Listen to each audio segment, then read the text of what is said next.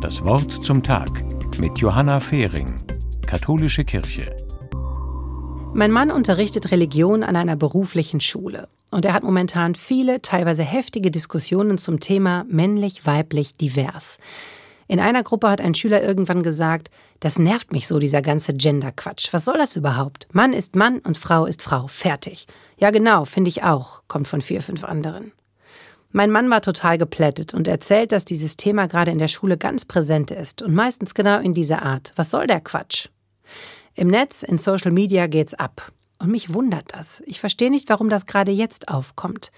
Dass Menschen sich nicht mit ihrem ursprünglich zugeschriebenen Geschlecht identifizieren, ist nichts Neues. Dass offensichtlich männliche Personen Frauen sind und äußerlich dann auch Frauen werden und umgekehrt, das passiert schon lange. Oder dass Menschen sich keinem Geschlecht zugehörig fühlen. Für die meisten ist das kein Problem. Die Frage ist eher, warum das überhaupt thematisiert werden muss. Warum ist es nicht egal, welches Geschlecht eine Person hat oder ob sie eines hat? Es geht doch um mehr, um den Menschen. Aber klar, wir sind natürlich aufgewachsen mit männlich und weiblich. Selbst in der Bibel steht, als Mann und Frau hat Gott die Menschen erschaffen. Die Bibel ist von Menschen geschrieben und zeigt dementsprechend menschliche Denke. Das hat sicher auch zu einem Weltbild beigetragen, in dem es nur zwei Geschlechter gibt.